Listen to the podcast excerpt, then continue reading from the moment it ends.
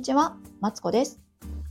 人生ずっと伸びしろしかないということで、ここでは小学生のママであり、専業主婦である私が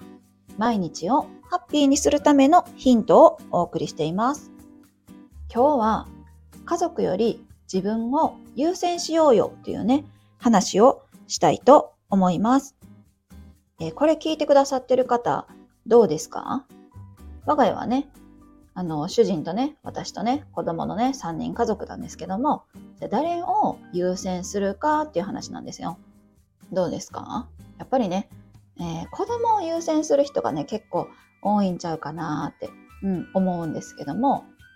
これはですね、私の配信では結構言ってるんですけど、自分をまず優先しましょうっていう話をね、言ってるんですよ。で、次に、えっと、パートナー。で、次が子供だよっていうね、話をね、よくしてるんですけども、今日は私が子供をあの実家に預けて映画を見に行ったというね、話をしつつ、自分を大事にしていいし、わがままも言っていいんだよというね、話をしたいと思います。どうですか？私の今の話聞いてびっくりしました？え？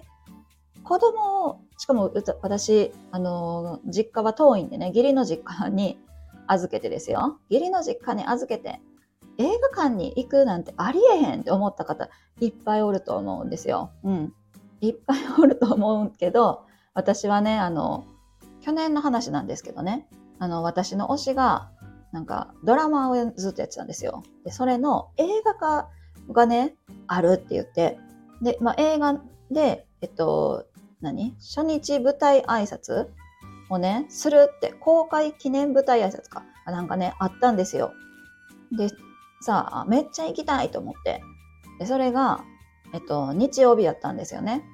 めっちゃ行きたい。でもさ、日曜日ってさ、子供がおるから、日曜日に舞台挨拶に行く？母親がありえへんって自分の中で一回思ったんですよ。それもさ、舞台挨拶してる場所には行けなくって、それのライブビューイングなんですよ。ね、そんなん、なんかさ、普通の映画と変わらんやんって思われるかもしれんけどさ、もうどうしても行きたかったんで、悩んだ末にお母さんに私の推しがね、映画に出るから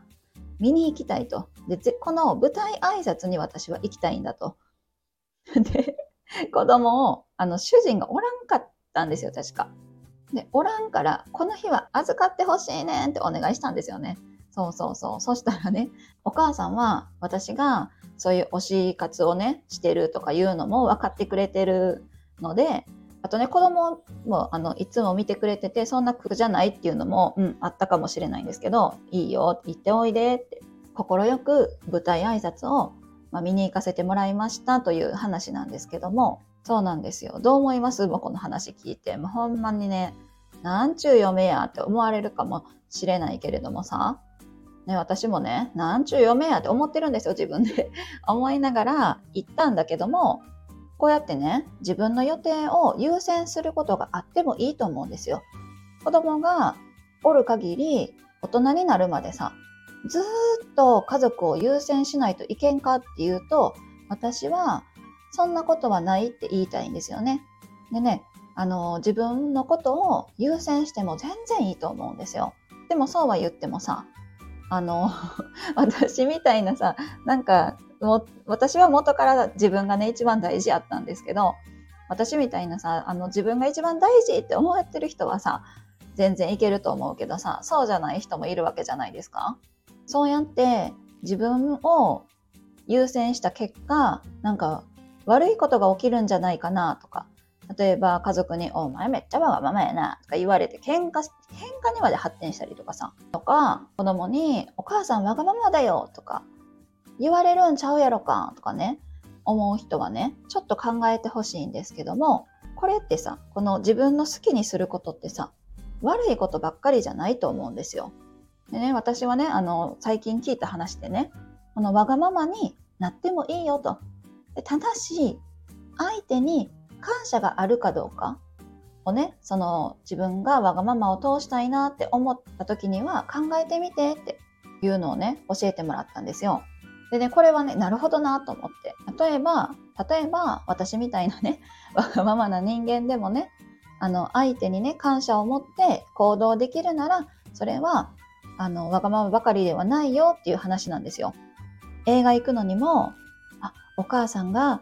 あの、うちの子をね、預かってくれたから、私はこうやって映画に行けてる、あ、ありがたや、ありがたやって思ったら、それは、あの、決してわがままではないっていう話ならしいんですよ。なるほどなと思って。私はあの、勝手にね、映画に行った時の自分がね、なんか救われたなって、その時ね、思った気がしたんです。相手に感謝を持っていたら、自分のね、わがままをちょっとぐらい出してもいいじゃんっていうね、話なんですって。どうですか？そう、相手に感謝を持って行動するって考えたら、ちょっとは気が楽な気がしませんか？でちなみに私はあれですよ。ちゃんとお母さんたちにね、あの袖の下を持って帰りに子供を迎えに行った時に、あの、今日はありがとうございます。これはお納めくださいって言ってね、